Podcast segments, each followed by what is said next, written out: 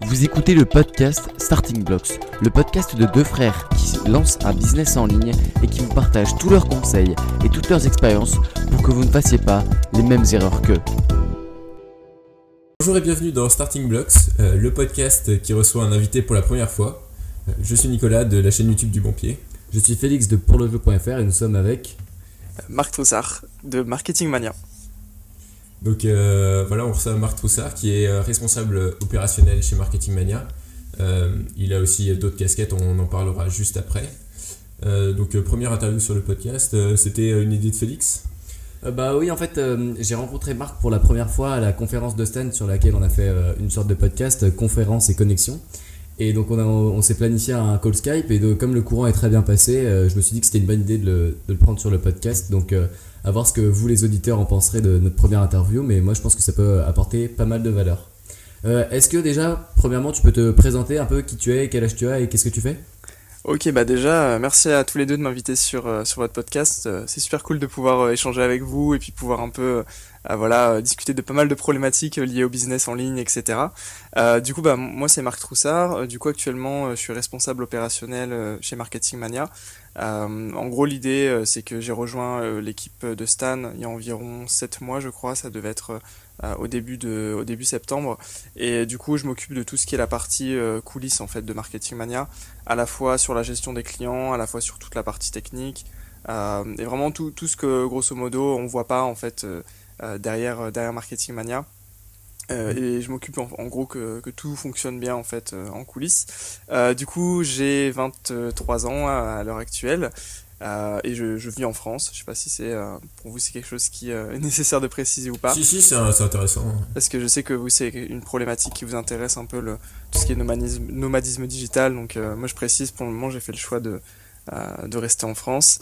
Euh, voilà, grosso modo, pour ma présentation rapide. Après, j'imagine qu'on pourra discuter plus en détail de, de chaque point euh, qui vous intéresse. Euh, du coup, actuellement, euh, 100% du- de ton temps de travail, c'est euh, les activités de Marketing Mania? Ou est-ce Euh, que tu as quand même quelque chose à côté? Parce que t'es pas, euh, t'es pas arrivé et euh, direct embauché chez Marketing Mania. On va parler de ce que tu as fait avant. Et du coup, je voulais juste savoir aujourd'hui euh, si c'est 100% Marketing Mania.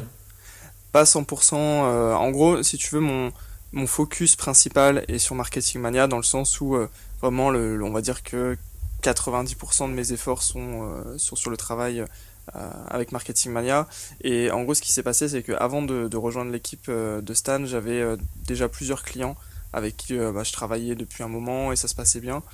Du coup, l'idée, c'est que je les ai pas laissés tomber pour, totalement switcher et aller et rejoindre Stan.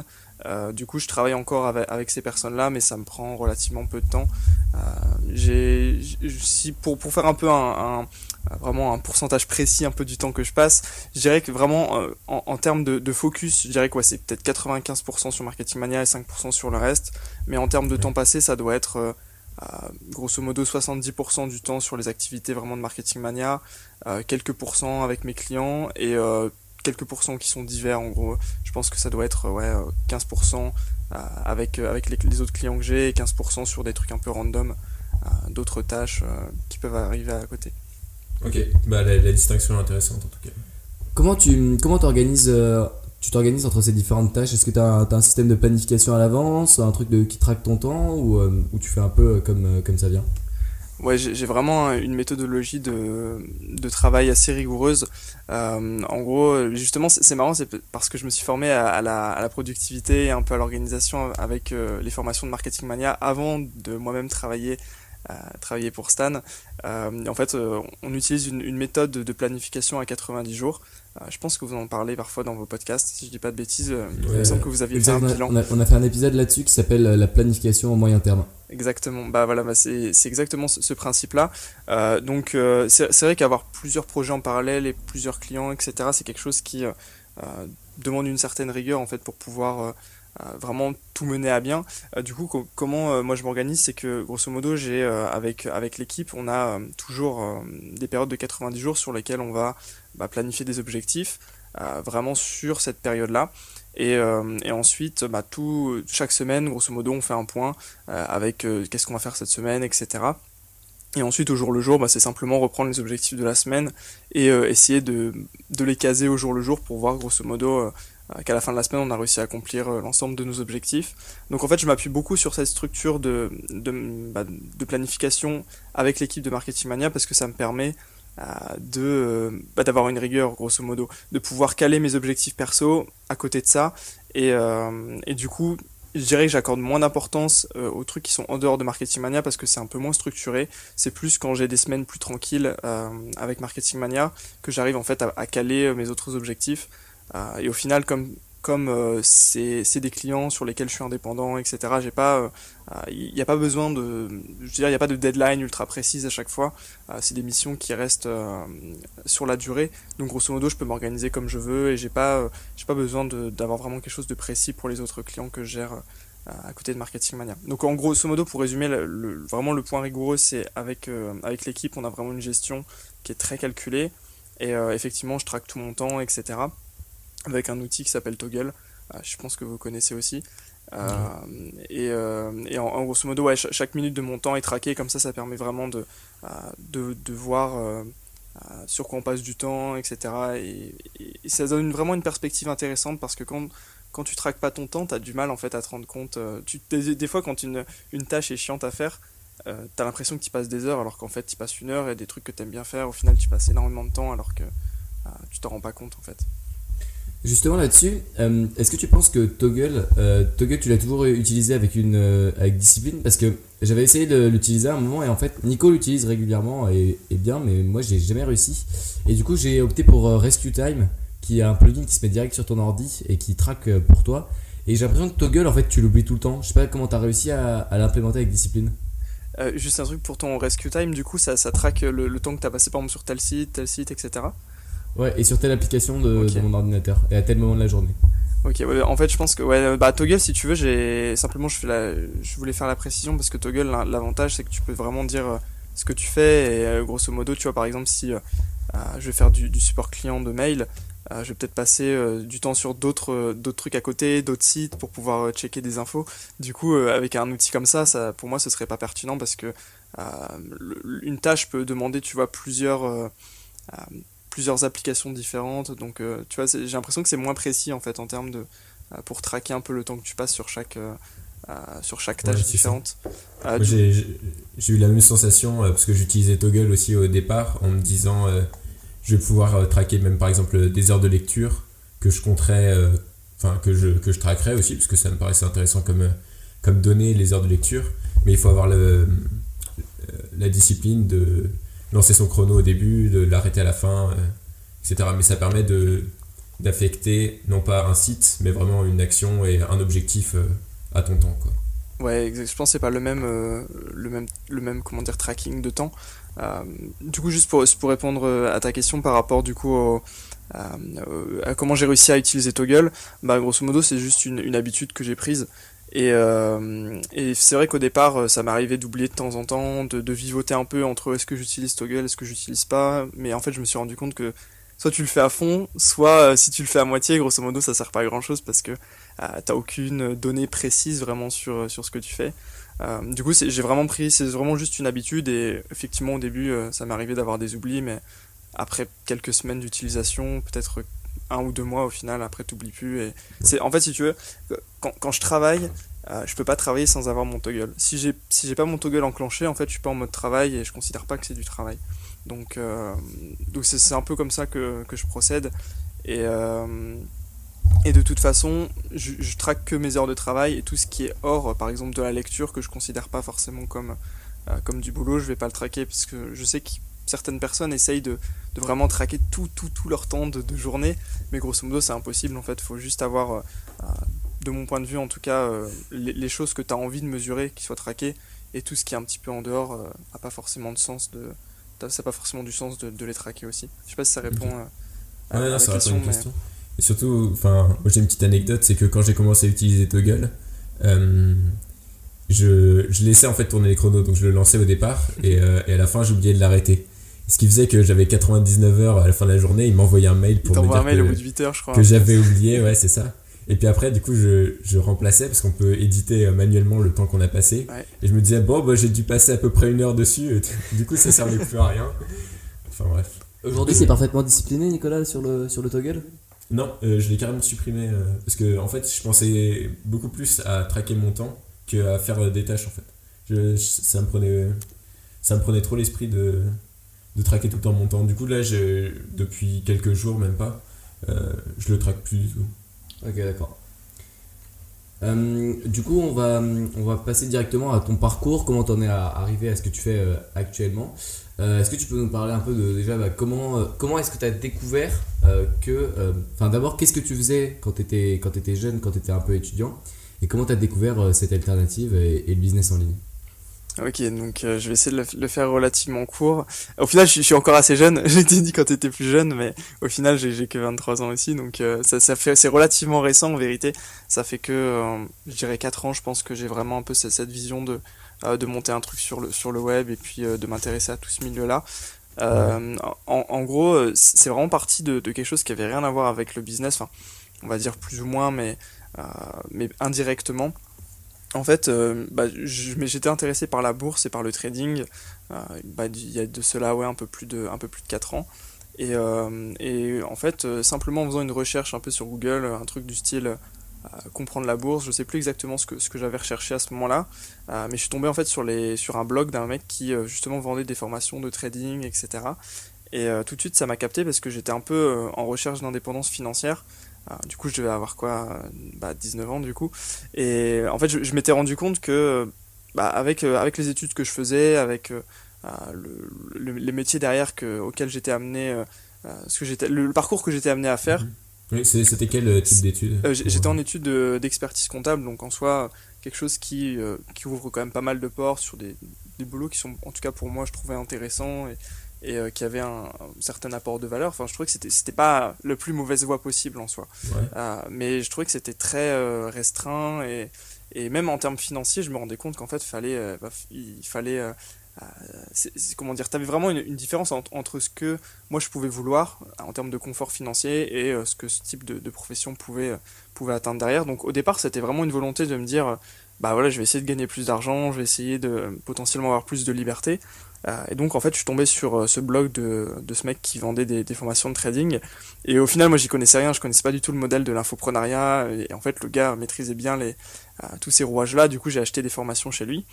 Mhm. Et en fait, de fil en aiguille, j'ai été amené à découvrir aussi le développement personnel, parce qu'en trading, tu as vraiment quelque chose qui est extrêmement important, c'est la gestion de tes émotions quand, bah, quand tu, tu, prends des positions sur le marché, etc. Tu as, le risque financier, donc le fait d'être soi-même très, euh, très zen, etc. Et, droit dans ses bottes, c'est quelque chose qui est hyper important. Donc en fait, j'ai découvert tout, tout, tout, plein de domaines du développement personnel à côté. Et, euh, et tout ça, bah, en fait, ça m'a amené petit à petit, je sais pas trop comment, mais vers la, sphère du business en ligne. Parce que bah, les, les, mecs qui font du dev, du dev perso, souvent, bah, ils, ont, ils ont des business d'infoproduits, etc. Et donc en fait, bah, petit à petit, j'ai glissé vers, vers ce côté business en ligne, comment gagner de l'argent sur Internet, que ce soit avec bah, toutes les méthodes possibles le e-commerce, etc. Et, en fait, je suis rentré un peu là-dedans de cette manière-là. Donc d'abord en, ayant un peu une optique de faire du trading, ensuite vers le développement perso, et après, du coup, euh, ça a glissé vers, euh, vers le, bah, le business en ligne. C'est marrant parce que j'ai l'impression qu'à partir du moment où tu glisses vers le développement personnel, tu vas forcément euh, à un moment parler d'entrepreneuriat. C'est la même chose quand tu parles de la séduction. La séduction, ça va vers le, développement personnel et après tu glisses vers l'entrepreneuriat. Euh, ça fait ça fait beaucoup de il y a beaucoup de, parcours qui sont un, peu comme ça. Et je pense qu'au bout d'un moment euh, quand tu as as commencé à consommer beaucoup de développement personnel euh, tu commences aussi à, revoir as un peu tes finances personnelles et donc à glisser vers vers l'entrepreneuriat et pour toi du coup pour, vers l'entrepreneuriat web. Donc on est au moment où tu commences à découvrir le trading tu achètes quelques formations. Tu commences à mettre en application du coup le trading? Ouais, relativement rapidement, je commence à, investir un peu, mais après, en fait, euh, si tu veux, avec, avec le recul, euh, je, me je me rends compte rapidement que euh, bah, j'ai pas suffisamment de, capital en fait pour pour en faire quelque chose d'intéressant. Tu vois, c'est pas parce que tu mets quelques milliers d'euros sur ton compte de trading qu'au final, même si tu fais des performances super intéressantes comme plusieurs dizaines de pourcents par an, bah c'est pas comme ça que tu vas tu vas en vivre et, et, que tu vas être indépendant financièrement. Donc au final, j'ai eu un peu un un contre-coup de ça, de me dire ok bah je, sais plus ou moins le faire, j'ai un peu compris comment ça fonctionne, mais je, en fait je, sais pas avec ça aujourd'hui que je vais atteindre mon objectif. Donc je pense qu'il y a aussi ça qui a, joué sur le fait de me dire il faut que je trouve d'autres stratégies, d'autres manières de faire pour bah, pour atteindre mes objectifs financiers. Et puis après, c'est plus aussi devenu des objectifs de j'ai envie de faire quelque chose qui a du sens, j'ai envie de, euh, de faire autrement que les autres, etc. et avoir plus de liberté. Euh, au final, il y a le côté financier qui était toujours euh, très important, mais j'ai vu aussi tous les autres avantages, grosso modo, que ça a de, de travailler sur le web. Ok, à ce moment-là, les, tes proches, donc tes, tes amis, genre d'école de d'expertise comptable ou de, de, licence, je sais, je sais pas. Euh, ils, enfin, je sais pas si tu leur en parles, ils en pensent quoi de un peu de ce que tu fais, quand tu commences à t'intéresser au développement personnel ou ta, ta famille tout simplement? C'est drôle que tu me parles de ça parce que j'ai une anecdote assez drôle euh, que, que, je, peux, je peux vous raconter. C'est euh, en, en, gros, bah, du coup, quand j'étais en deuxième année, donc euh, c'était un peu une sorte de licence, juste pour euh, préciser le, euh, ce que tu disais juste avant. C'était un peu une, en gros c'est une sorte de licence mais ça ressemble plus c'est un format de prépa mais en gros c'est c'est une licence mais avec euh, seulement 30 personnes dans la classe quoi en gros. Donc c'est c'est assez euh, hybride comme format. et du coup ce que je faisais quand j'étais en, deuxième année c'est que du coup je, je, pratiquais le trading donc au début avec de l'argent fictif et après avec de, de l'argent réel et, et grosso modo comme c'était un peu un format de euh, de classe, on avait des récréations, enfin vraiment un truc euh, classique. Ça, ressemblait vachement au lycée en fait, euh, l'école où j'étais. Et, du coup, moi, toutes les récrés, ce que je faisais, c'est que je me précipitais sur mon ordi pour, pour checker la bourse et voir un peu comment évoluer mes positions, etc. Et, euh, et, du coup, les, personnes qui étaient avec moi, ils me regardaient un peu comme, comme un extraterrestre, quoi. Ils se, demandaient ce que je faisais et, et, ils comprenaient pas, en fait, comment, ça fonctionnait et pourquoi je faisais ça, etc. Et, euh, et moi, j'étais super content à chaque fois de, de, euh, m'enfermer un peu dans mon truc pendant 15 minutes pour regarder euh, mes positions qui évoluaient et tout ça. Euh, donc, je pense qu'il y avait une, une, incompréhension par rapport à ce que je faisais, mais mais pas forcément de tu vois il y a beaucoup de gens qui ont un peu leur entourage qui est un peu contre eux quand ils euh, quand ils vont justement euh, euh, se lancer dans une démarche là. Moi les, amis que j'avais à cette époque sur dans mon entourage d'expertise comptable eux étaient pas du tout ils étaient plus dans la bienveillance en fait. Ils essayaient de comprendre un peu ce que je faisais même dans l'étonnement mais il n'y avait pas trop de, de, de choses négatives en fait qui en sortaient du moins de de ce côté là après, même au niveau de ma famille, au final, j'ai la chance d'avoir euh, des gens qui sont très compréhensibles dans ma famille et j'ai pas eu du tout eu de, euh, de retour vraiment négatif. Effectivement, j'avais mes parents qui s'inquiétaient un peu de ce que je faisais, de, la direction que je voulais prendre. Notamment, je pense qu'on en parlera un petit peu après, mais quand, quand j'ai totalement arrêté mes études, c'était un peu pour eux compliqué d'accepter ça. Mais, mais en soi, j'ai pas eu de, vraiment de retour négatif. ça s'est globalement bien passé, je pense, dans l'ensemble. Et notamment parce que je, pense avoir à chaque fois réussi expliquer un peu à mes proches euh, ma démarche euh, à chaque fois. Donc, ce est... Euh, dis-moi, ouais, non. Ce qui est bien avec la bourse aussi par rapport au business en ligne, c'est que les gens comprennent ce que c'est la bourse. ils, enfin, tout le monde n'investit pas dans le, dans le trading, mais ils comprennent en gros à peu près comment ça marche. C'est réel pour eux. Alors que le business en ligne, des fois, enfin, il y a des gens qui ne comprennent pas du tout que, que ça existe juste. Ouais, c'est pas faux. cela dit, sur, sur, le trading et la bourse, tu as quand même une, une, grosse différence entre ce que les gens pensent savoir et ce, que, ce qui fonctionne vraiment et ce qui est possible de faire. Donc euh, au final, même si les gens voient un peu ce que tu fais, ils ont vraiment quand même aucune idée de, de ce qui se passe vraiment dans les coulisses. Donc, euh... Ouais, Mais cela dit, tout n'a pas été facile. J'ai eu aussi parfois des, des, moments un peu de tension avec, euh, avec mes, mes, anciens amis qui étaient du coup, euh, eux, dans d'autres euh, qui n'était pas au final au quotidien avec moi, mais que j'avais que j'avais eu au lycée, etc. Là, c'était un peu plus compliqué parce qu'on se voyait moins souvent, notamment qu'on prenait pas trop pourquoi euh, moi je, sortais moins et tout ça, parce qu'au final, j'avais commencé ma vie étudiante un petit peu comme eux, du coup on, se voyait régulièrement, etc. On faisait des soirées et tout ça. Et au final, quand, quand j'ai vraiment commencé à intégrer toute cette thématique de développement personnel, ça a été beaucoup plus comment dire, c'est passé un peu en second plan en fait tout ça. Et, euh, et en fait, j'essayais juste de, de, travailler sur moi-même. Et donc, euh, il y a eu quelques incompréhensions à ce niveau-là, mais au final, euh, aujourd'hui, je suis toujours ami avec ces personnes. la relation a évolué. C'est juste que voilà, il y avait certainement une étape de transition qu'il fallait, qu'il fallait opérer là-dessus. Ouais, ok. Ouais, la, la, partie la plus difficile, c'est le, le changement, quoi. Clairement. Pour les proches, du moment où tu dis, bah en fait, c'est plus comme ça que ça marche. Moi, j'ai envie de faire ça, ça, ça. Et bon, c'est des conversations compliquées, mais une fois que tu les as, après en général, c'est moins pire que, que ce que tu peux imaginer. Et ensuite, c'est beaucoup plus sain comme relation. Je pense que c'est parce qu'en fait, euh, ils ont appris à aimer une, personne que tu détruis en fait. Parce qu'au final, si toi tu veux changer, t'es obligé de. Enfin, si tu veux atteindre des résultats différents des autres, t'es obligé de changer ta personnalité, t'es obligé de changer tes ambitions et tout ça. Et automatiquement, bah, la personne qui est leur amie, elle, n'existe plus vraiment. Elle évolue, donc grosso modo, ils doivent, euh, ils doivent faire l'effort aussi d'accepter ce changement. Je pense que c'est. Enfin, moi en tout cas, je l'ai perçu comme ça. Puis peut-être ça leur rappelle un petit peu que eux ils évoluent pas. Enfin, je veux pas dire qu'on est euh, enlightened, mais. Euh, c'est pas faux. Il y a beaucoup de. J'ai vu beaucoup de, de, trucs comme ça et je pense que c'est un peu logique, même si c'est ça doit peut-être être un sentiment qui est caché entre guillemets chez, chez les gens, mais c'est logique que on est toujours un peu jaloux du succès des autres et, de même si c'est des, des, succès mitigés comme juste euh, changer de personnalité, évoluer. À mon avis, il, doit, il y a peut-être aussi un petit peu de ça, euh, mais je pense que c'est tout à fait normal. Ok, d'accord. Donc là, donc es encore en licence. Euh, comment t'évolues vers le moment où tu t'arrêtes totalement tes, tes études? Tu, tu, tu, restes sur le trading ou tu changes d'activité? Alors, du coup, j'ai pendant, en fait, en parallèle de, du coup, j'ai découvert le trading en deuxième année de, licence. Euh, et du coup, j'ai arrêté mes études après ma troisième année. En gros, j'ai obtenu un, premier diplôme à ce moment-là. Et, euh, euh, comment dire entre temps, ce que j'ai fait, c'est que j'ai commencé à créer entre guillemets mon premier business en ligne, même si au final, c'est pas du tout un business en ligne. Avec le recul, c'était un blog sur le développement personnel. c'était un peu en, mode, voilà, j'ai appris tout ça. Maintenant, je le partage un petit peu à mon entourage et j'essaie d'en faire profiter tout le monde. Euh, du coup, j'ai commencé euh, bah, tout simplement ce blog, je crois, en, moi c'était en début de, ma troisième année. Euh, il y a eu relativement peu de succès, j'ai lancé en parallèle une chaîne YouTube qui du coup complétait ce blog avec pas mal de vidéos. et en grosso modo, j'ai commencé un peu à faire la transition avec mes parents. parce que l'idée c'était que dans, dans, mon cursus classique là que j'avais, euh, il fallait que je fasse au minimum un bac plus 5. Donc en gros, je devais refaire un, master après, euh, après cette licence-là. Euh, et au final, tout était, tout était tracé. En gros, je pouvais, je restais dans la même école, je restais avec les mêmes personnes, etc. Il n'y avait pas, vraiment de, de difficulté là-dessus. Donc, en toute logique, moi, ce que j'avais prévu de base, c'était quand même de faire, ce master.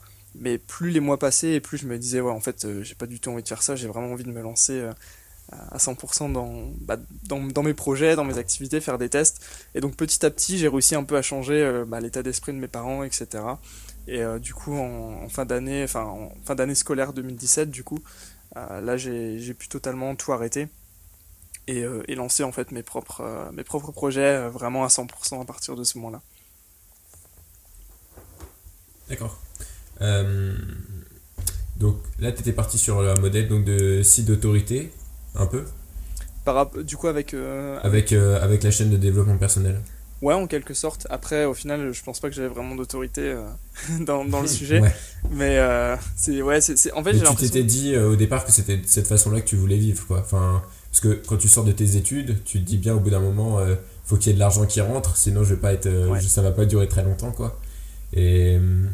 Et le modèle que, sur lequel tu étais parti, c'était faire, des, faire du contenu et, et monétiser. Bon, peut-être à l'époque, tu savais pas exactement comment tu allais monétiser.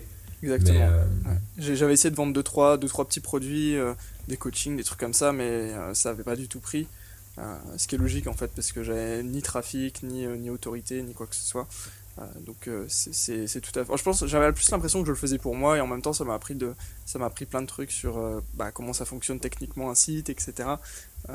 donc c'était pas une perte de temps, mais effectivement c'était pas un vrai business, je pense. Si, on, si je me mets vraiment avec les standards que j'ai aujourd'hui, un peu la vision que j'ai aujourd'hui, euh, c'était vraiment une, tentative relativement faible. Mais je pense que c'est ce que tout le monde fait au départ. Quoi. Toujours le, les premiers trucs que tu fais euh, sont pas forcément les, les, mieux. Et donc, du coup, ouais, quand, quand j'ai euh, fait la transition vers l'arrêt de, de, mes études, euh, j'ai quand même réussi à rassurer mes parents en prenant le statut d'étudiant entrepreneur. je sais pas si ça vous parle, ce, ce statut-là, mais euh, j'en ai entendu parler, ouais. Ouais, c'est un statut qui te permet de, entre guillemets, sur le papier, rester étudiant pendant un an après tes études. Et en gros, tu as des formations et tu as, pas mal de, euh, de, de, trucs supplémentaires que tu peux avoir. Au final, ça m'a pas trop servi, mais c'était plus un moyen de, de, de, rassurer un peu mon entourage et de, de, vraiment me, me, donner encore un statut d'étudiant et, Et après, c'était cool, j'ai rencontré pas mal de monde. Et, et, là, pareil, les gens me voyaient comme un extraterrestre parce que les autres étudiants entrepreneurs avaient des projets un peu plus classiques, entre guillemets. Alors que moi, je, je, faisais ça. En, parallèle, j'avais monté un, un, site aussi où j'essayais de vendre des, formations de, trading. Parce que du coup, j'avais acquis quelques connaissances là-dessus et je me débrouillais pas trop mal. Donc, j'avais aussi monté ça avant, d'arrêter mes études. Euh, et, ouais, au final, à partir du moment où j'ai vraiment arrêté euh, d'aller en cours et, que je me suis vraiment focus sur euh, bah, mes projets, c'est là qu'en gros ça a vraiment démarré. Et c'est là que j'ai commencé à faire plein de trucs différents. Ok. À partir du moment, donc on est au moment où tu, avant de lancer ton site de trading, t'es étudiant entrepreneur. C'est quoi un peu les autres, les autres étudiants entrepreneurs? C'est de la startup cool? Pas vraiment. Après, c'est peut-être lié au, au, secteur géographique. Tu vois, peut-être que si j'étais sur Paris ou peut-être même sur Lille, euh, ça aurait été un peu différent. Moi, du coup, là, j'étais sur, enfin, sur Arras. Et au final, mhm. c'était plus des. Bah, par exemple, je sais pas, moi, il y, avait un mec qui voulait être euh, coach sportif. Il y, en avait même plusieurs qui, voulaient faire, euh, qui voulaient être coach sportif. Il y en avait d'autres qui voulaient, je sais pas, moi, créer un, un, jeu de cartes en, crowdfunding. Euh, c'était vraiment ce, type de projet-là. En fait, il n'y avait, il y avait pas forcément de, euh, de notions comme moi de je veux être indépendant financièrement, je veux avoir des revenus potentiellement passifs, euh, je veux monter un truc automatique. Il n'y avait pas trop ce, cette idée-là euh, c'était plus des business un peu classiques en fait. Et, et du coup, moi j'étais un peu perçu comme le mec qui faisait des trucs un peu chelous sur le web. du coup, c'était assez drôle d'un côté. et au final, c'était intéressant de pouvoir échanger entre, entre guillemets avec des gens qui, qui étaient un peu plus classiques en fait. Ok. et du coup, à ce moment-là, ces, ces activités de parler avec des gens à côté, on va dire, en tant que donc la partie un peu étudiant, ça représente euh, quoi dans ton temps par rapport à la partie entrepreneur? Parce que c'est à ce moment-là que tu fais la transition de euh, étudiant avec un site de, de, développement personnel à côté à euh, entrepreneur qui doit bien à un moment commencer à générer de, des revenus. Quoi. Ouais, bah grosso modo, le... il y avait très très peu de, de parties étudiantes en fait. Ça devait représenter, je sais pas moi, un, un, une après-midi tous les deux mois, quelque chose comme ça. Il y avait très très peu de. de... En fait, c'était des formations ponctuelles euh, où en fait on se, retrouvait et tout ça. Et, moi sinon je préférais en fait rester. Euh, du coup j'avais été obligé de revenir chez mes parents. Euh, parce qu'au final j'avais fait mes études sur l'île et là du coup j'étais obligé de revenir chez mes parents pendant bah, plus d'un an du coup. Et ce qui n'a pas forcément été trop compris par mon entourage, mais au final moi ça m'a pas tant dérangé que ça, mes parents non plus, donc ça s'est relativement bien passé. Mais du coup quasiment tout mon temps en fait était consacré sur comment je peux monter des projets, comment comment je peux développer en fait toute mon activité. Euh, à partir du moment où tu rentres chez tes parents, est-ce que tu, tu, travaillais depuis directement le, domicile de tes parents ou est-ce que tu allais dans, genre, dans un coworking ou un truc comme ça ou une bibliothèque? Parce que ça doit être assez compliqué quand même quand, euh, quand, tous les, quand, enfin, quand tu rentres chez tes parents de, de rester, de rester chez toi pour travailler? Ouais, effectivement, ça a été relativement dur au départ, mais l'avantage que, que j'avais, c'est que mes parents ont une maison qui est relativement grande et du coup, j'étais pas obligé de. En fait, j'avais vraiment une pièce que je consacrais euh, au travail. Et, euh, et, du coup, je m'étais fait un bureau qui était complètement dehors de ma chambre et, pas dans ma, zone de repos, entre guillemets. Euh, et du coup, ça a été relativement facile, en fait, de, de prendre le pli et de, de travailler relativement sérieusement. donc au final, j'ai pas eu besoin de. Je restais, je restais en fait directement à la maison. J'avais pas forcément besoin de, de sortir autrement que pour faire un peu de sport ou pour, pour voir des gens de temps à autre. Mais, euh, mais sinon, euh, non, j'ai pas, pas forcément euh, pris. J'ai déjà testé quelques coworking très ponctuellement et j'ai eu du mal en fait à accrocher parce que j'ai vraiment besoin d'être focus sur mon truc et qu'il n'y ait personne qui parle à côté de moi ou j'ai tendance à être rapidement distrait s'il y a d'autres personnes. Donc, donc au final, j'ai trouvé que ce, mode de travail vraiment isolé me convenait mieux. Donc ça, a juste pris un peu de temps effectivement à mettre en place, mais une fois que ça a été mis, j'ai pas eu trop de soucis en fait à travailler directement chez mes parents. D'accord. Euh, et à ce moment-là, il y a la bascule qui se fait quand même de je suis étudiant, on me donne des cours à faire euh, qui remplissent mes journées, à euh, je dois commencer à m'organiser, à organiser mon temps, à diriger mes actions vers des objectifs. Et je suppose qu'à ce moment-là, tu n'étais pas aussi carré avec des points de 90 jours tout le temps et des, et des et toggles pour traquer le temps. Donc ça devait être assez, assez compliqué quoi, de faire le, le changement euh, et de et de profiter en fait d'être à temps plein sur, sur ton business, même si tu apprends aussi forcément la compétence gérer son temps et. En soi, c'était assez chaotique. Non pas parce que euh, je mettais pas d'efforts dedans et que j'y passais pas du temps, mais plus parce que j'avais, euh, c'était totalement brouillé en fait sur euh, sur ce que je voulais faire et comment je voulais le faire.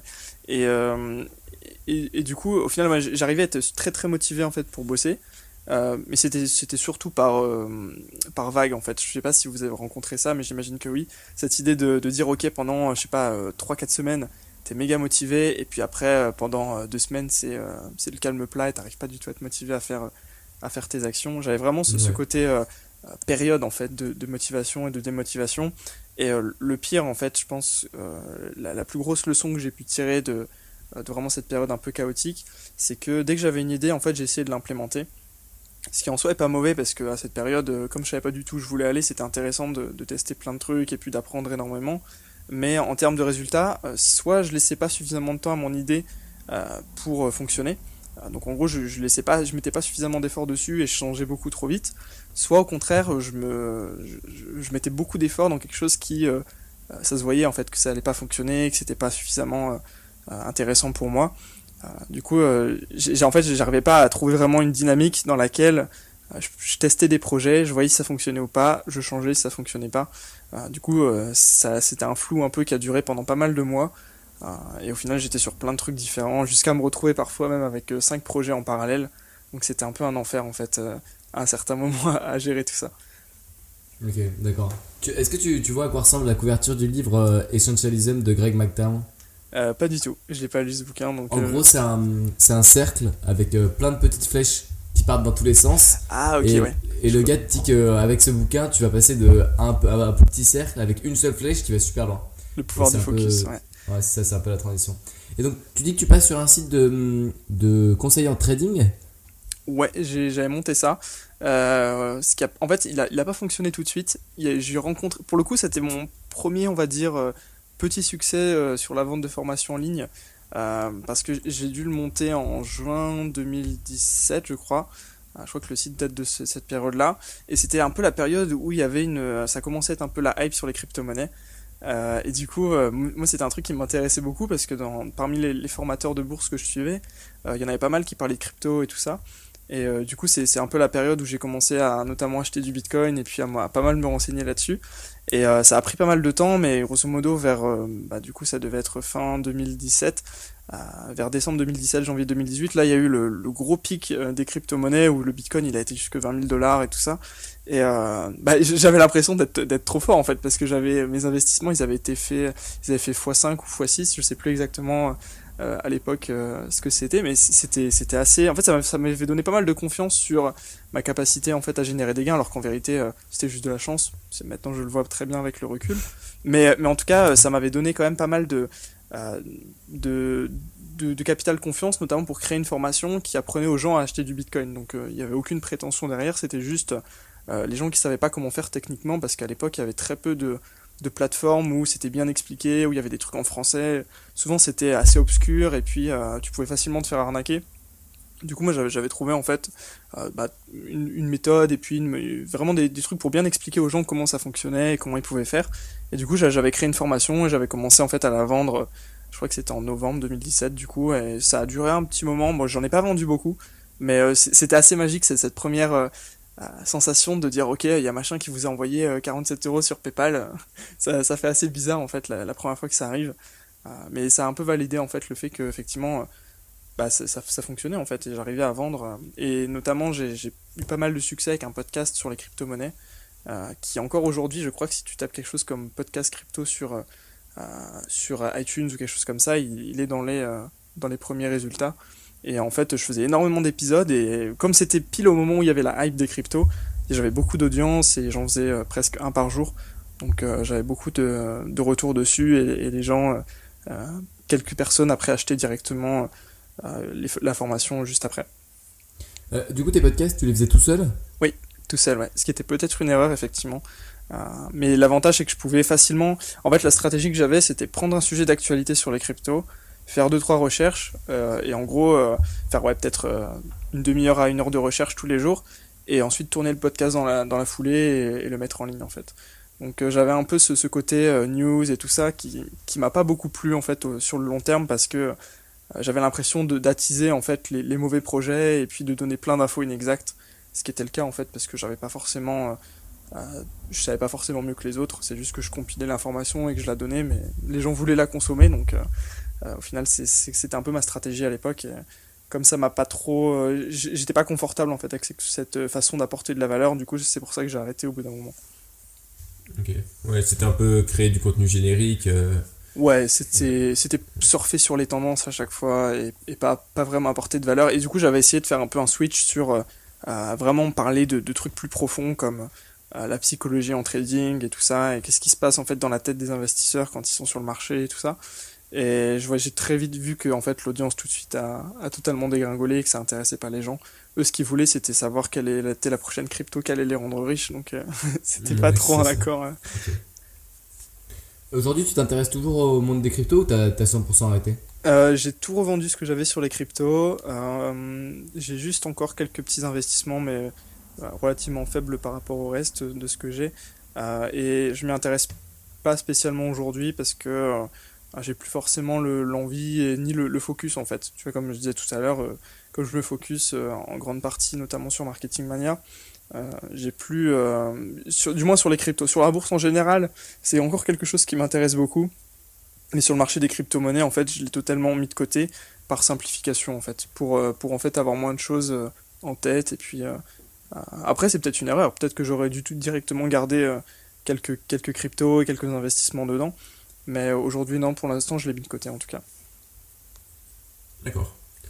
Euh, après, j'ai vu que tu avais pas mal de. Donc, tu as lancé pas mal d'autres projets quand même, euh, niveau euh, agence, marketing. Tu as, eu t'as eu plein de, d'activités assez diverses euh, sur du, du consulting, euh, du, de l'e-commerce aussi. euh, que t'as- à cette période-là, tu avais testé pas mal de, de trucs différents. Ouais, effectivement, ouais. J'ai pas mal de, de trucs d'e-commerce aussi, effectivement. Euh, et au, final, je, me- suis essayé au dropshipping euh, en 2017 aussi. C'était vraiment l'année où, je testais un peu des projets euh, un peu aléatoires et ça m'a, j'ai pas réussi à, faire décoller ça, mais en fait, c'est pareil. En fait, maintenant, avec deux ans de, enfin presque du coup trois ans de recul, deux ans et demi, je vois totalement pourquoi en fait ça n'a pas fonctionné et ce que j'aurais dû faire pour que ça fonctionne.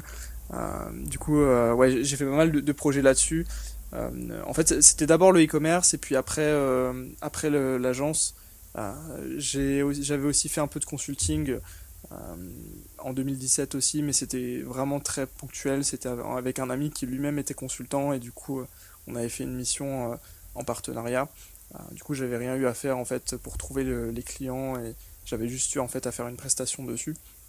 Mais ouais, sur, l'e-commerce, le, le plus gros truc que j'avais fait, c'était une boutique pour les infirmières où on vendait en fait des, euh, des, des gilets à capuche avec, euh, avec mon associé où, où c'était euh, l'i- l'idée c'était de, de prendre en fait en considération euh, euh, les infirmières et un peu le, tout leur univers et, euh, et jouer un peu sur leur, euh, leur ego en fait. Parce que euh, ça, ça s'appelait infirmière parfaite et, euh, et du coup c'était euh, c'était vraiment l'idée de dire ok euh, les infirmières elles font elles ont un, boulot super difficile il y a personne qui euh, leur euh, euh, leur donne de la considération et tout ça personne s'en rend compte. Alors du coup nous on va le faire avec à travers une marque de vêtements. Et euh, ça a pas trop mal fonctionné. Euh, le c'était du coup de la- de l'impression à la demande. Euh, grosso modo on on, on- en fait, les, les personnes euh, achetaient le produit, nous, on envoyait la commande au fournisseur qui, lui, imprimait directement sur euh, les vêtements et euh, il envoyait directement aux clientes.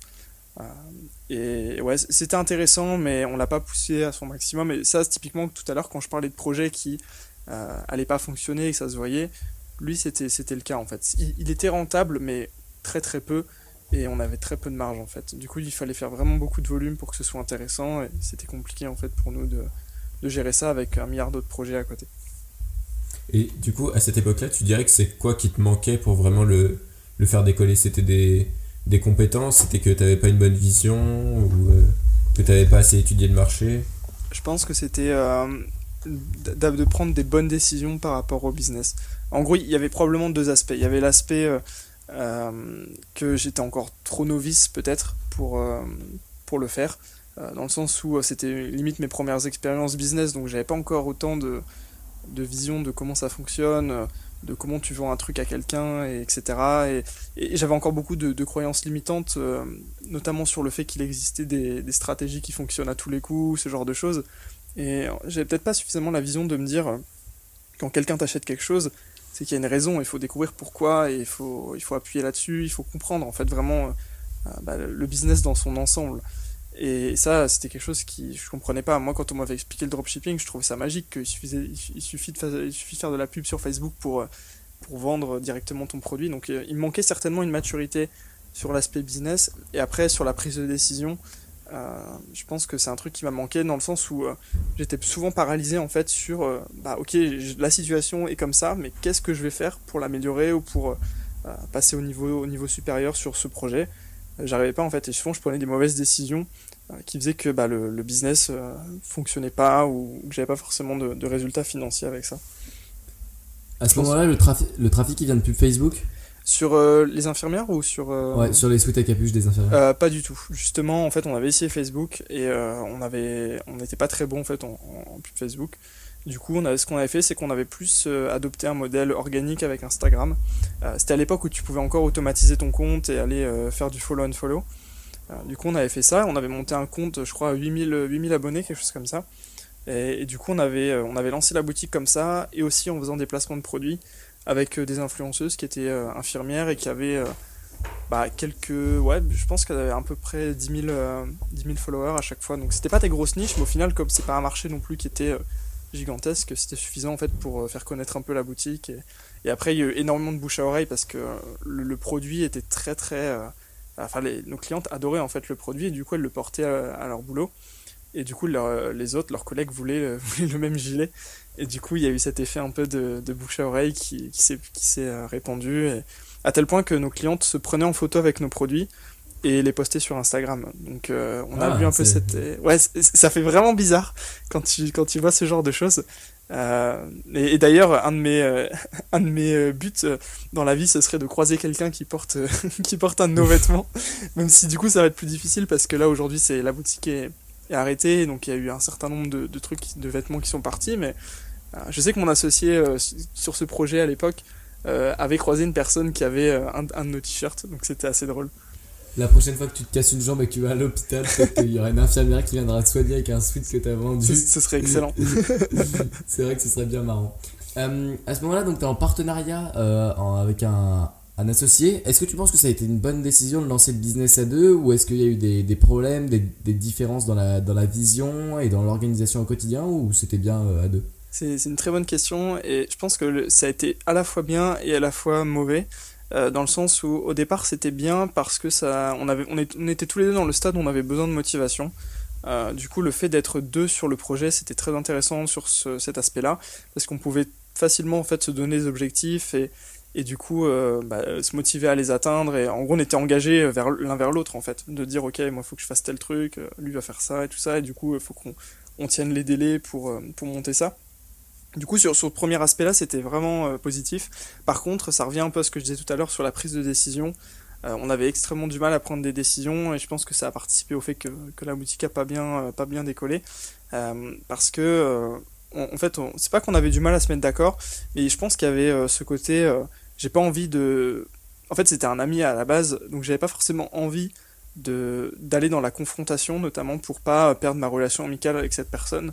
Euh, et du coup, euh, je pense que ça, ça, a joué sur euh, potentiellement des, mauvaises décisions qu'on a prises ou alors des non-décisions en fait, ce qui fait qu'on on laissait un peu un statu quo et du coup le, business avançait pas alors que je pense qu'en en business souvent parfois il faut prendre des décisions qui sont tranchées et qui permettent d'avancer. Et là du coup je pense qu'on n'a pas eu il, manquait ce truc là je pense. Du coup je pense que à la fois c'était positif au départ et après plus le, business a évolué, moins c'était évident et moins ça a été euh, positif en fait d'être à deux, je pense. Est-ce que aujourd'hui tu conseillerais à quelqu'un qui se lance euh, son premier, à quelqu'un qui lance son premier business sur internet de s'associer? Si oui, avec qui et pourquoi?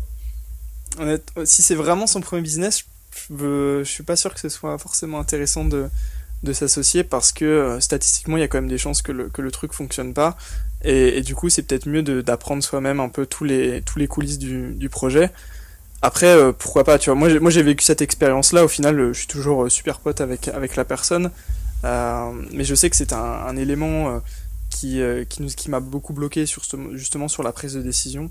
Donc tu vois, moi, je pense que je conseillerais pas forcément d'avoir quelqu'un avec qui, avec qui s'associer. Euh, mais si c'est le cas, il faut vraiment trouver quelqu'un, pas forcément avec qui on s'entend bien, mais avec qui on est efficace et, qu'on est, avec qui on est super clair justement sur euh, comment on prend des décisions et que le, truc le plus important, c'est pas la relation que, que tu as avec la personne, c'est euh, le business en fait. Je pense que c'est l'élément à considérer. Après, tu vois, j'ai pas une énorme expérience sur, le, sur les projets en, groupe et tout ça, donc moi, ce serait un peu mon, ma réponse aujourd'hui, mais à prendre avec des pincettes, je pense. Ok, mais euh, je serais un peu d'accord avec toi. Euh, moi, si j'avais à faire un projet en groupe, j'aurais bien aimé que la personne euh, avec qui je m'associe, elle ait fait un projet, elle, toute seule, qu'elle ait, qu'elle ait eu cette démarche de, de, faire des actions et pas attendre d'avoir un partenaire ou d'attendre le bon moment, que ça ait fonctionné ou pas, quoi, que, ce soit juste une personne qui passe à l'action. Quoi. Le, le fait de lancer un projet tout seul, ça prouve que tu que es quelqu'un qui, qui, qui passe à l'action. Exactement, et je pense que si, si tu as besoin de. Enfin, si, tu vois, si tu dis dans ta tête que tu as besoin d'un d'un partenaire pour avancer, c'est que après ça dépend, il y a des projets c'est nécessaire, mais euh, si c'est pas nécessaire, c'est peut-être aussi un peu de la procrastination mentale en fait, enfin la procrastination déguisée plutôt, de dire euh, j'ai forcément besoin de quelqu'un pour avancer, euh, ce qui est pas forcément le cas en fait. Ouais. Donc à ce moment-là, tu as, as, produit pas mal de podcasts sur, sur les cryptos. Est-ce que tu, tu, consommes des podcasts? Euh, bah, j'en, consomme très peu. Euh, et à l'époque euh, j'en, consommais encore moins. Et je pense que le seul du coup que je consommais c'était celui de Stan du coup de, de Marketing Mania. Euh, du coup c'est je pense pas que j'en, consommais d'autres. Je réfléchis des mémoires mais il me semble pas. Celui de Stan c'était vraiment le, le premier que j'ai écouté. Et limite c'est, c'est comme ça que j'ai découvert les podcasts en fait.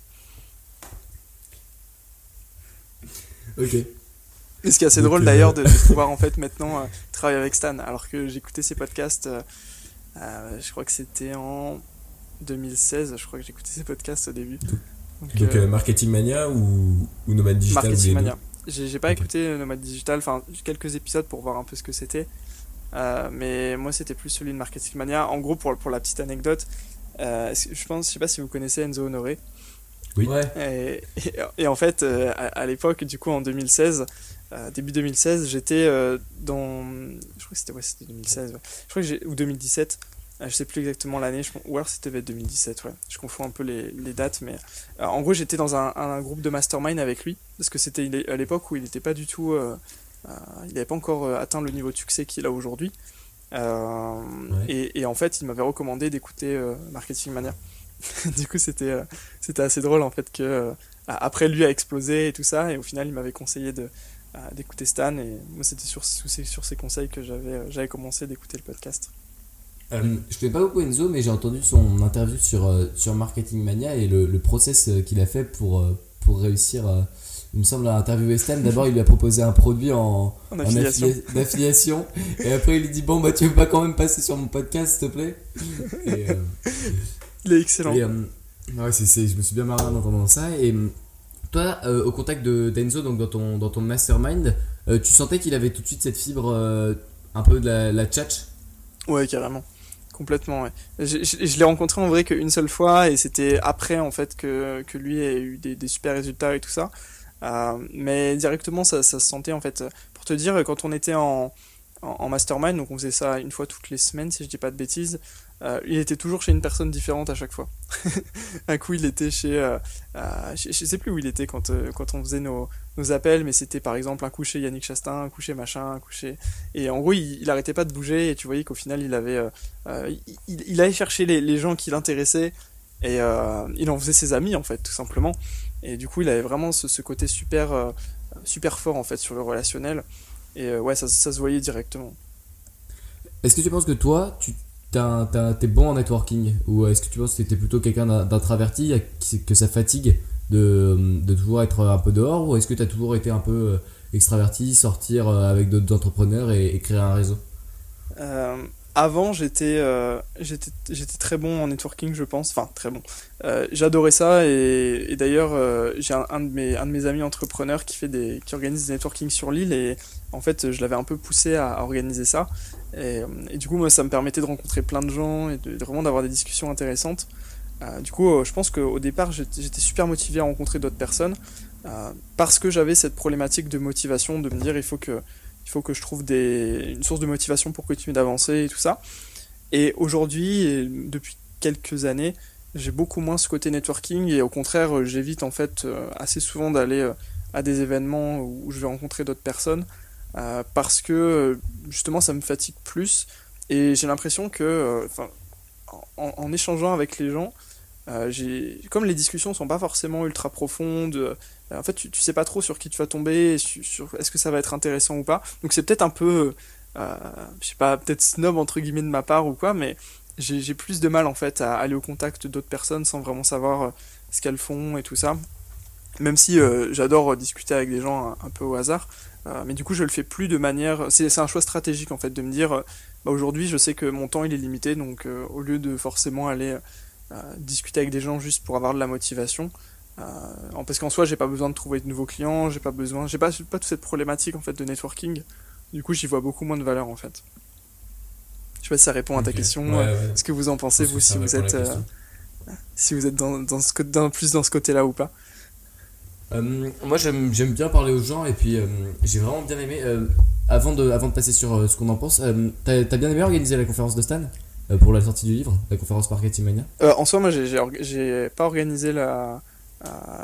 comment j'ai pas participé à l'organisation même de la conférence. Donc, mais par contre, j'ai apprécié le, effectivement tout, tout- toute la partie après échange avec les gens. C'était vraiment cool parce que là, en soi, c'est carrément des clients en fait. La plupart, c'était des, gens qui, sauf, sauf certaines personnes effectivement qui avaient, euh, qui étaient venues après, mais c'était souvent des têtes qu'on qu'on connaît en fait. Du coup, c'était vachement intéressant. Mais c'est plus Sarah qui s'est chargée de l'organisation, donc. euh, moi, j'ai pas eu trop, le, trop ce côté euh, euh, gestion euh, logistique, entre guillemets.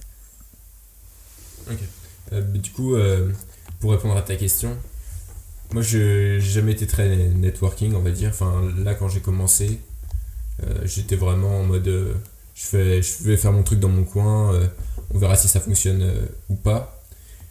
Et puis, euh, comme j'ai un petit peu changé d'idée, je me suis dit qu'il fallait quand même commencer à avoir des clients, etc., attirer du trafic. Et puis, plutôt que d'essayer d'a- d'attirer du trafic.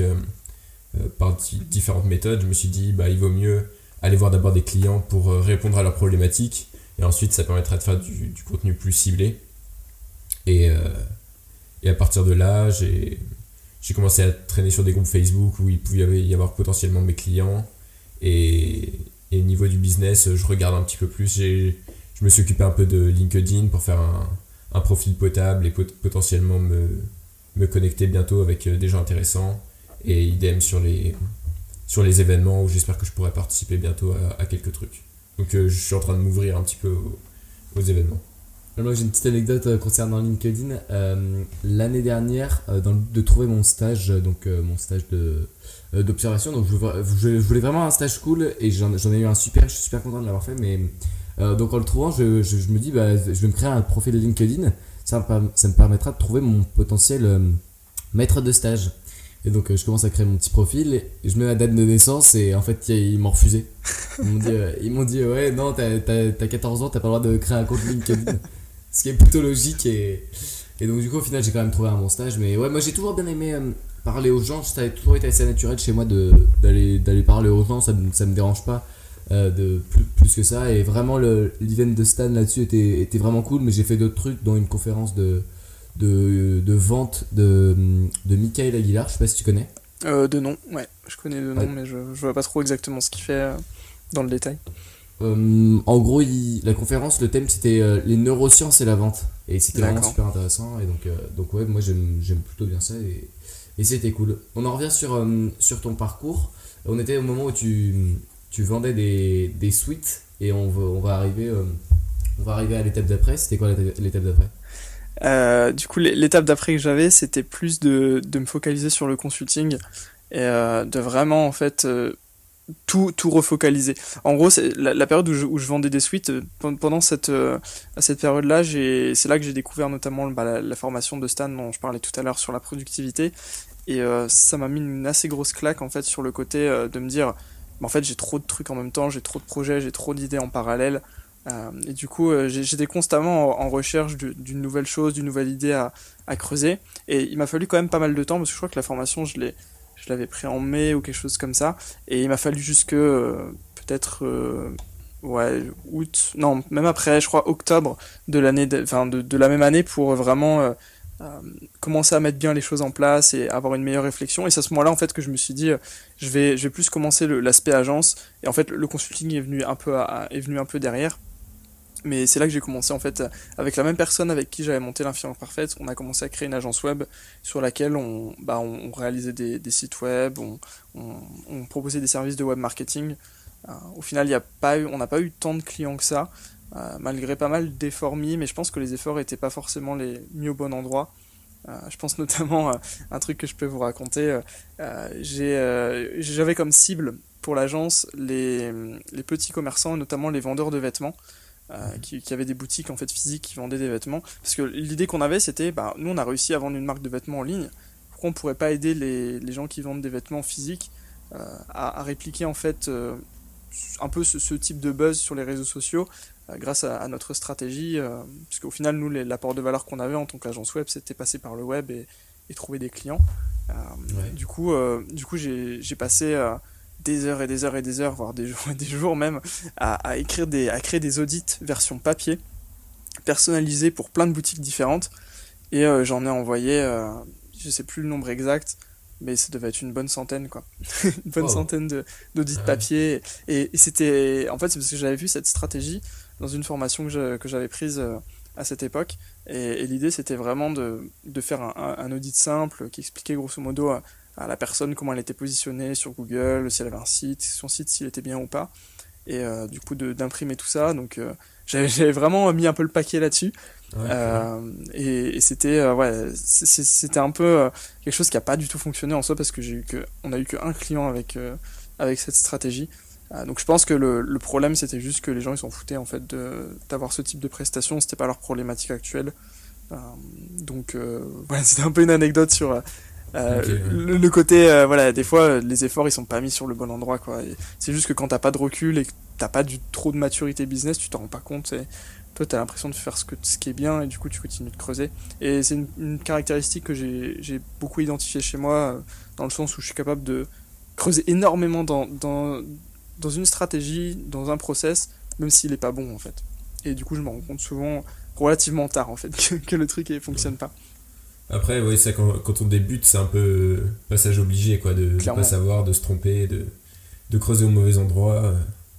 Il n'y a pas vraiment de moyen d'éviter ça, d'aller directement sur le, ce qui est un truc qui te correspond et sur lequel tu es à l'aise, et de, de, trouver les clients là où ils sont, et de trouver directement le bon message à leur sortir, c'est impossible, quoi. Donc, Mais du Donc, coup, les... ouais, vas-y. Ah non, vas-y, euh, je, te... je continue. Les clients que tu as aujourd'hui, là, que tu as dit que tu gérais en début d'épisode euh, à côté de, de, ton travail sur Marketing Mania, c'est ceux qui viennent de, de ce, cette espèce de, de cabinet que tu as monté avec ton, ton, ton coéquipier, ton, ton ah, partenaire il euh, y a un des deux clients qui, au final, aujourd'hui, j'ai deux clients en plus de, en plus de ce que je fais avec Marketing Mania, euh, qui sont réguliers. Il euh, y en a un des deux, effectivement, que, que j'ai eu en fait au moment où, où on faisait l'agence. Euh, donc euh, au final, mais euh, encore une fois, c'est même pas un mec que j'ai prospecté. En fait, c'est juste que le gars, je l'avais rencontré parce que on, était sur le même forum de trading, on avait la même formation de trading et on avait sympathisé, on s'était appelé et en gros deux ans après, bah, il avait un besoin spécifique sur le sur le web marketing et du coup, j'ai pu l'aider avec cette stratégie. Aujourd'hui, on travaille encore on travaille encore ensemble. Donc euh, au final, le mec est pas du tout venu de ma prospection. Et le deuxième client que j'ai, c'est quand j'ai euh, totalement euh, stoppé l'agence et que je me suis focalisé. En gros, c'est au moment où, avec mon associé, on, a pris chacun des routes différentes. Et, moi, j'avais décidé du coup de me focaliser sur une seule cible, qui était du coup les experts comptables, parce que comme j'avais fait un peu mon cursus dans, cette thématique-là, je trouvais que c'était intéressant bah, de, me pencher sur leurs problématiques et notamment de les aider à trouver des clients grâce au marketing digital. Euh, donc euh, j'ai fait énormément de prospection aussi là-dessus, notamment par email. D'ailleurs, j'ai fait beaucoup du coup de d'emails à froid. Et, et c'est assez drôle de découvrir au bout de combien d'emails de relance, les gens pètent un câble sur toi parce que, parce que tu les, les harcèles, entre guillemets. coup, c'est combien? Alors, c'est. Je sais plus, je crois que c'était 4, je crois. 3 ou 4. Mais après, c'est parce que je les envoyais avec, une fréquence relativement élevée. Donc, euh, mais au final, ça a permis de faire un test et j'ai eu vraiment un, volume suffisant de, de, de, mails pour, euh, pour me rendre compte que c'était pas la bonne manière de les approcher. Et, euh, et du coup, l'autre client que, avec qui je travaille, c'est un expert comptable et, et lui, je l'ai eu par LinkedIn du coup. On, a, on avait pas mal échangé, il était vraiment dans, dans le bon état d'esprit en fait. C'est vraiment le, client idéal. donc je travaille avec lui depuis là, quelques, bah, un peu avant Marketing Mania du coup, quelques mois avant.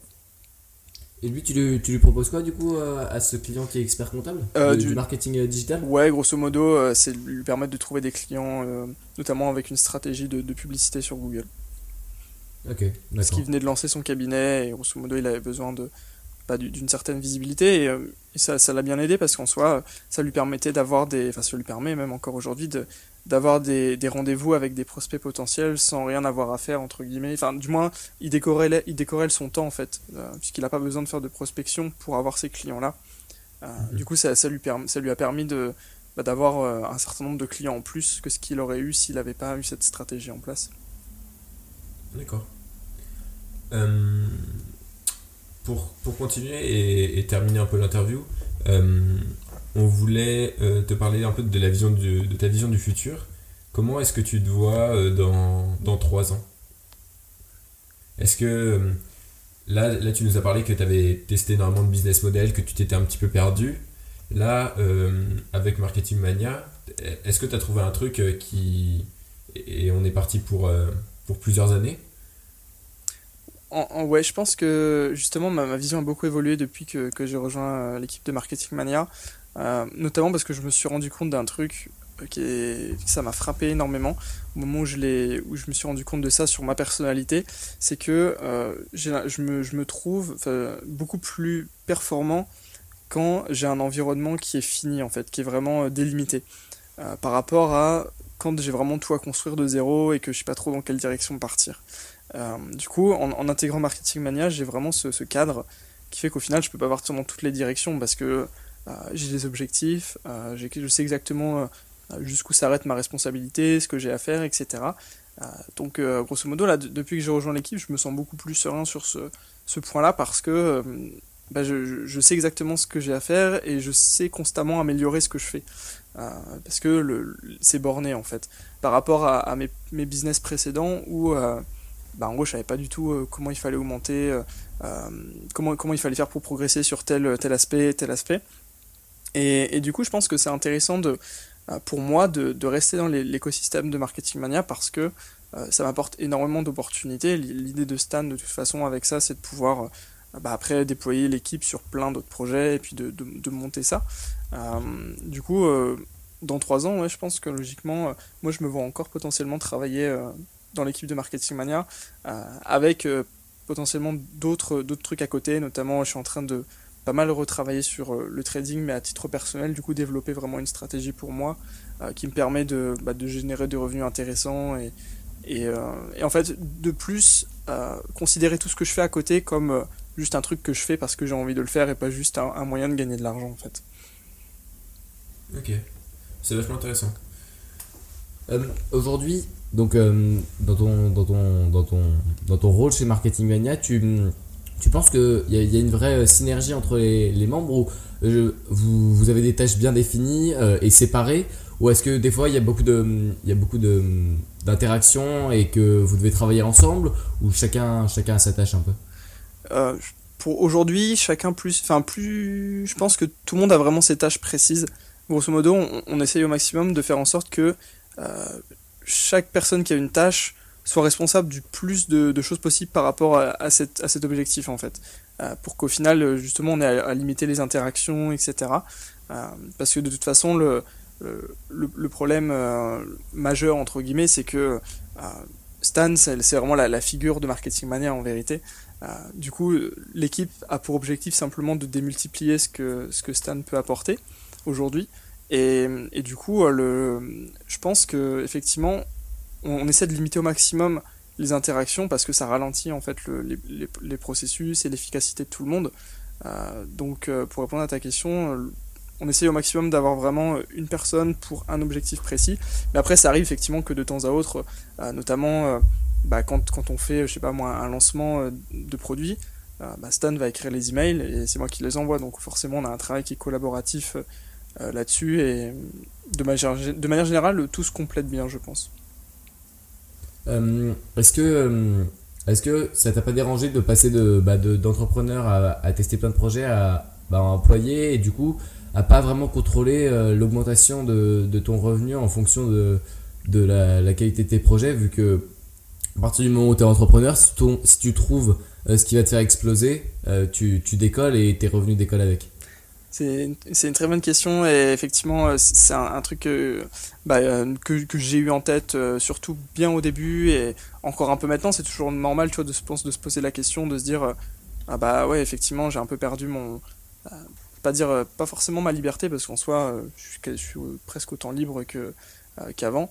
Mais effectivement cette idée de, de, corréler ses revenus à, ses efforts et à ses résultats effectivement c'est un, truc au, début qui, me dérangeait un peu. Je me disais ouais c'est un peu dommage quand même d'avoir fait ça. Mais en vérité par rapport à ce que, je disais juste avant, le fait que moi je, me sens beaucoup plus fort dans un environnement comme ça, je suis prêt en fait, tu vois, à me dire, ok, c'est normal en fait de, de ne pas aujourd'hui avoir des résultats qui soient toujours corrélés euh, à ce que je fais, mais euh, potentiellement dans un avenir proche, je sais qu'il y a plein de perspectives d'évolution euh, dans Marketing Mania, donc en fait ça me dérange pas. Je sais que sur, sur la durée, c'est quelque chose qui est, qui est un, c'est un investissement qui est rentable pour moi, et aujourd'hui, je suis pas non, enfin, je suis forcément à la recherche d'une certaine liberté financière, mais avec ce que je gagne aujourd'hui, à la fois avec Marketing Mania plus les clients que j'ai à côté, qui d'ailleurs eux du coup, j'ai des résultats qui sont corrélés en fait euh, à la valeur que je leur apporte. Donc euh, ça me permet d'un peu avoir les, le meilleur des deux mondes en quelque sorte. Et, euh, et, et, du coup, comme je sais qu'il y a plein de perspectives potentiellement d'évolution avec Marketing Mania, en soi, je, je, le vois vraiment comme un investissement en fait, puisque j'ai pas forcément besoin de gagner des millions aujourd'hui. je, le vois vraiment comme un investissement pour le futur. Ok, ouais, c'est un peu l'idée que quand on arrive dans l'entrepreneuriat en mode semaine de 4 heures, on se dit le salariat c'est pourri, de toute façon je vais faire mon, mon truc de mon côté. Et puis ensuite, quand tu atteins une certaine maturité, on va dire, euh, dans le business, comme tu peux avoir, bon, t'as que 23 ans, mais on peut dire que tu as quand même euh, une, une certaine expérience, tu sors de la dichotomie euh, salarié pourri, entrepreneur bien, et, et, et tu, tu, penses un peu différemment en, en termes de la liberté sur le, enfin le, le temps de cerveau disponible. C'est comment tu te sens en fait au quotidien, je pense, qui est aussi important. et, je crois que c'est aussi beaucoup une question d'ego en fait, de se dire, euh, bah c'est pas mon propre business, etc. Et en vérité, euh, bah, en tout cas de mon côté, euh, en, en, vraiment analysant ce que je pensais, comment, comment je réfléchissais, au final, l'ego c'était pas une bonne piste à suivre pour moi. donc aujourd'hui, c'est pour ça que bah, je continue de travailler avec Marketing Mania, je suis super content d'être là où je suis. Donc euh, je pense qu'il y a vraiment cette part d'ego euh, de dire je veux mon propre projet, alors que si je suis plus efficace aujourd'hui sur euh, le projet de quelqu'un d'autre, autant rester là, et, surtout si ça m'éclate en fait de travailler à cet endroit-là. Si tu dis que tu progresses plus vite du coup en, étant chez Marketing Mania et que c'est un investissement pour le futur, je pense que tu parles surtout en termes de compétences et du coup quelles compétences est-ce que tu développes actuellement en travaillant chez Marketing Mania?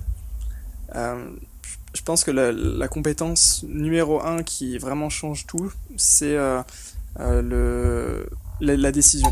C'est un peu ce que, ce que je disais tout à l'heure quand je prenais des mauvaises décisions sur mes projets euh, au début.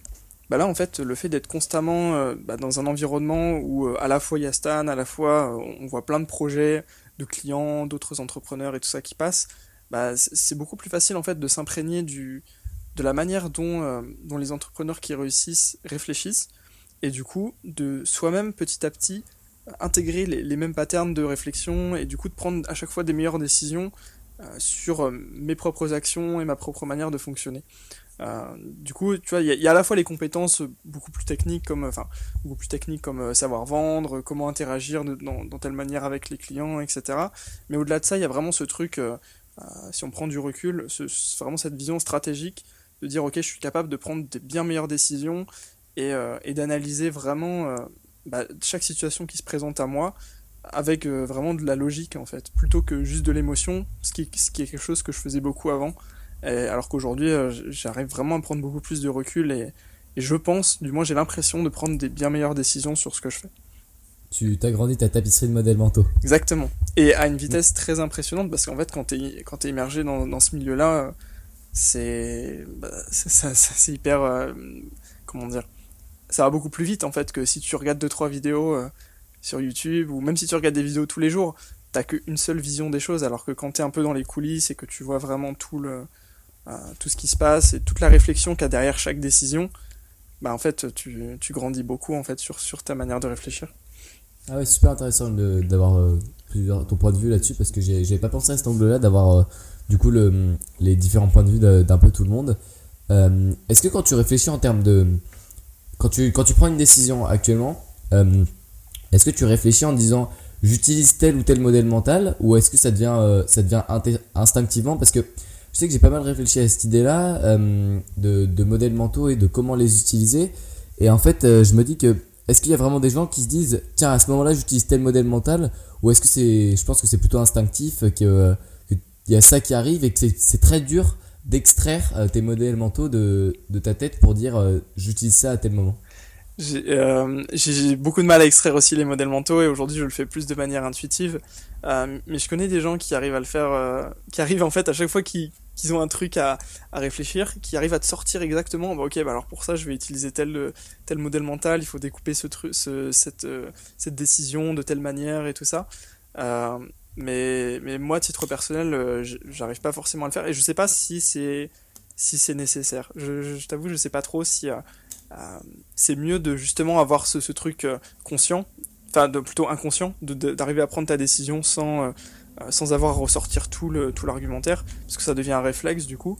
Ou alors, est-ce que c'est mieux de ressortir tout le modèle mental pour pas se, pour pas se tromper, pour avoir vraiment le bon, le bon cheminement mental? Je sais pas, mais en tout cas, je, sais qu'il y a des personnes qui, qui réfléchissent comme ça en arrivant à extraire à chaque fois tous les modèles mentaux, mais à mon avis, ça demande un énorme travail sur sur déjà bah, classifier ces modèles mentaux et te faire ta propre tapisserie. Euh, euh, mais euh, ta propre tapisserie, mais vraiment la connaître en fait. Parce que c'est bien beau de, la faire, de connaître les concepts, mais réussir à chaque fois à les ressortir sur chaque situation, ça me paraît quand même un, travail hyper compliqué.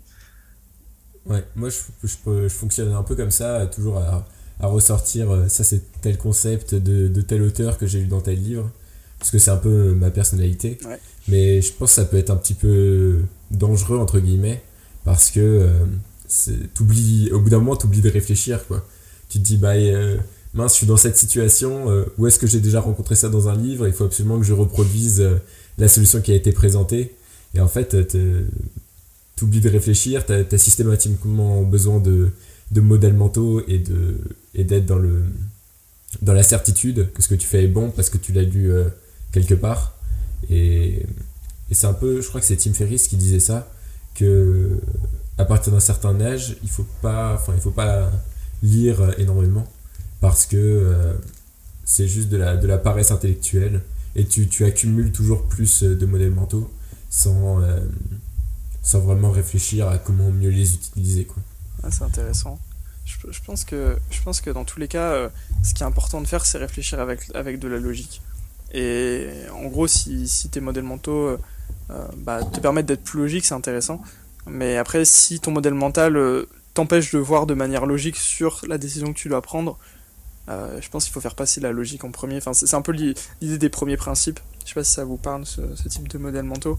Mais c'est vraiment ce, ce truc-là de, en gros, réfléchir juste avec bah, la logique pure, en fait. Pourquoi, comment, comment tu décortiques cette situation et comment tu, euh, tu, le, tu, peux la résoudre de la meilleure manière possible. Et, en tout cas, moi, c'est un truc que je fais de, de plus en plus, euh, de pouvoir euh, justement avoir cette logique qui arrive instinctivement à, chaque décision que je dois prendre. Même si c'est pas encore parfait, mais ça, ça, vient au fur et à mesure du coup. De... En, tout cas, en tout cas, par rapport à ce que j'ai pour l'instant retiré le plus de valeur chez Marketing Mania, c'est cet aspect-là, je pense. Ok, c'est marrant parce que euh, pour moi, quelqu'un qui est extrait comme ça tous ces modèles mentaux quand il réfléchit, c'est typiquement quelqu'un comme Charlie Munger euh, qui est super vieux, tu vois, il a, il a vécu sa vie, il, il, est, il, est vieux, il a, de, il, a tellement d'expérience, il y réfléchit, il arrive à sortir ses modèles mentaux. C'est pas. Je, pense là-dessus que l'âge et l'expérience a un vrai, un vrai rôle à jouer sur la capacité de décision et que tu peux pas. tu peux pas.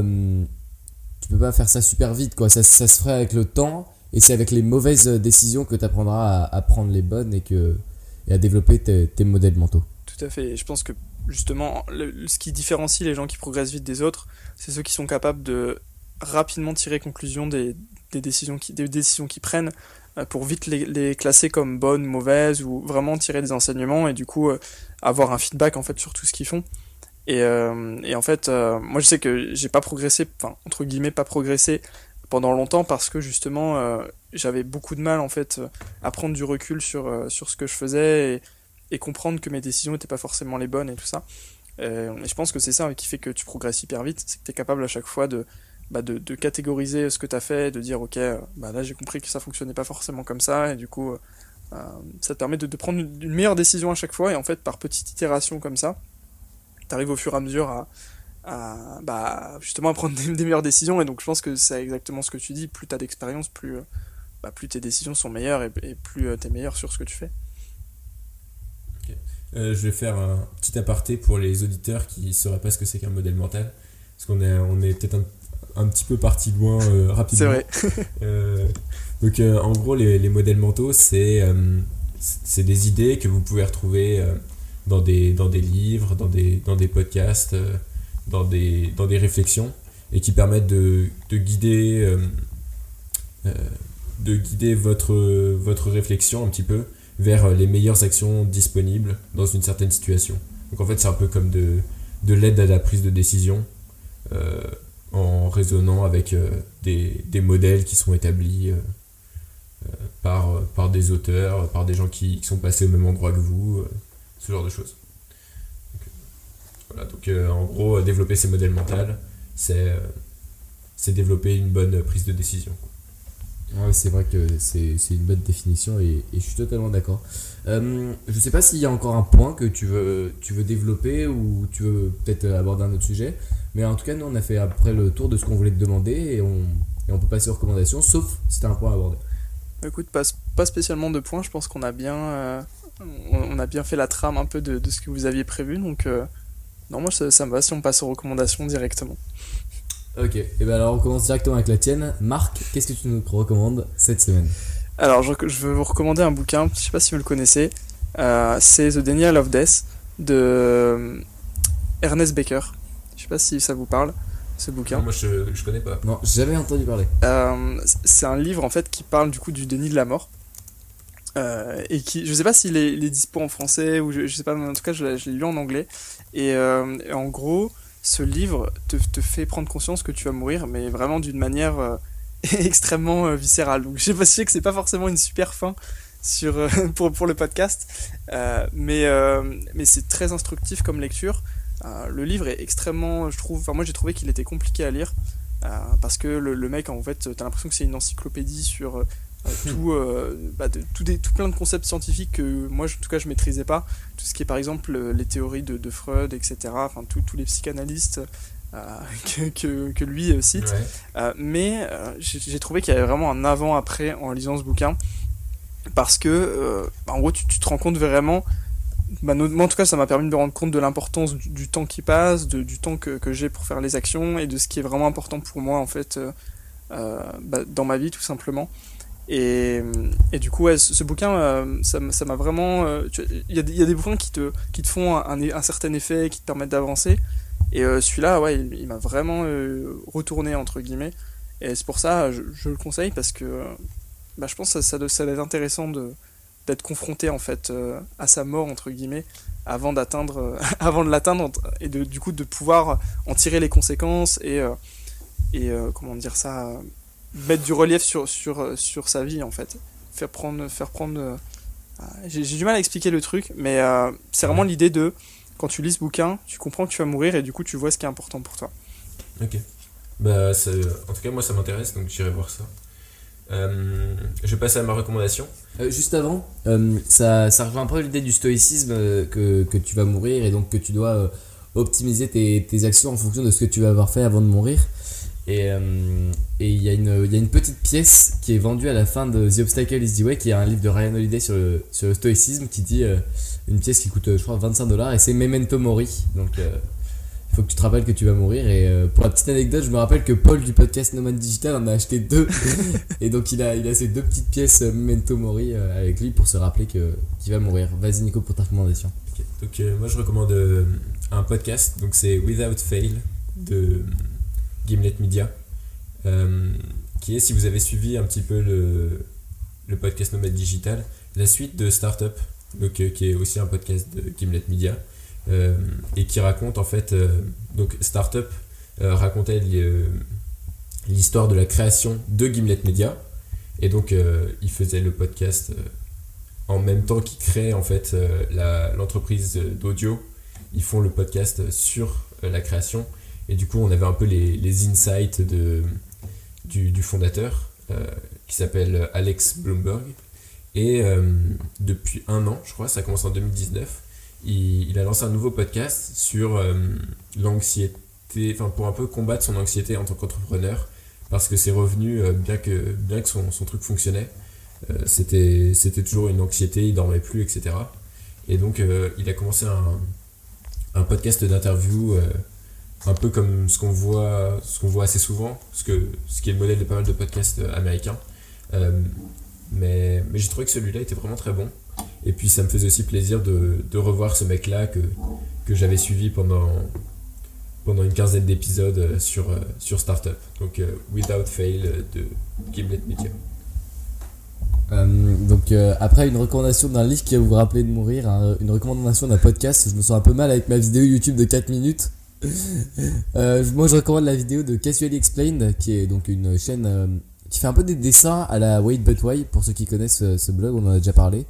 Et donc euh, c'est un Casually, Explained sur la procrastination et c'est marrant et en plus euh, il vous donne un point de vue un point de vue qui est après le même aussi que Wait But euh, sur, euh, sur la procrastination et ça ça va ça va vous faire euh, ça fait un peu réfléchir rapidement sur euh, sur pourquoi euh, faire telle action à tel moment et comment euh, comment passer à l'action et ne pas euh, ne pas une heure avant une deadline commencer à commencer à paniquer à paniquer avec avec ce qu'on doit faire Euh, bah, merci beaucoup Marc en tout cas d'être passé sur le podcast ça nous a fait très plaisir de, de t'avoir en tant que premier invité j'espère que tu ne seras pas le dernier au contraire le début d'une d'une longue liste merci euh, à vous pour m'avoir invité. En tout cas, c'était vraiment cool d'échanger avec vous, euh, avec vous là-dessus. Puis au plaisir pour une prochaine fois ou quoi que ce soit pour la, pour la suite. Euh, ouais, si tu euh, si euh, si tu viens sur l'île un jour et qu'on est qu'on est tous les deux euh, qu'on est tous les deux là, on pourrait on pourrait faire un petit truc, ce serait super cool. avec en tout cas, plaisir. euh, ouais. merci aux auditeurs de nous avoir écoutés jusque là et puis on vous dit euh, à bientôt pour un nouvel épisode de Starting Blocks. À bientôt. À bientôt. Ciao.